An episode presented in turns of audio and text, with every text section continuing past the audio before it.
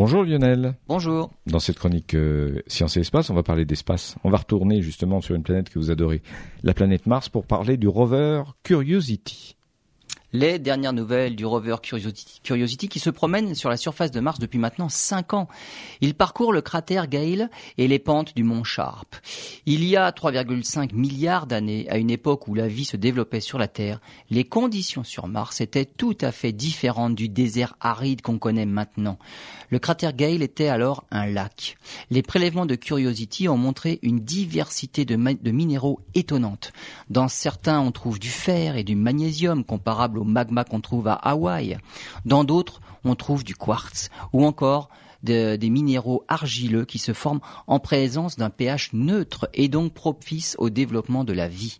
À mesure que Curiosity se promène sur Mars et analyse son sol, on trouve de plus en plus d'indices qui montrent que Mars était bien plus accueillante dans son passé, qu'elle était même habitable.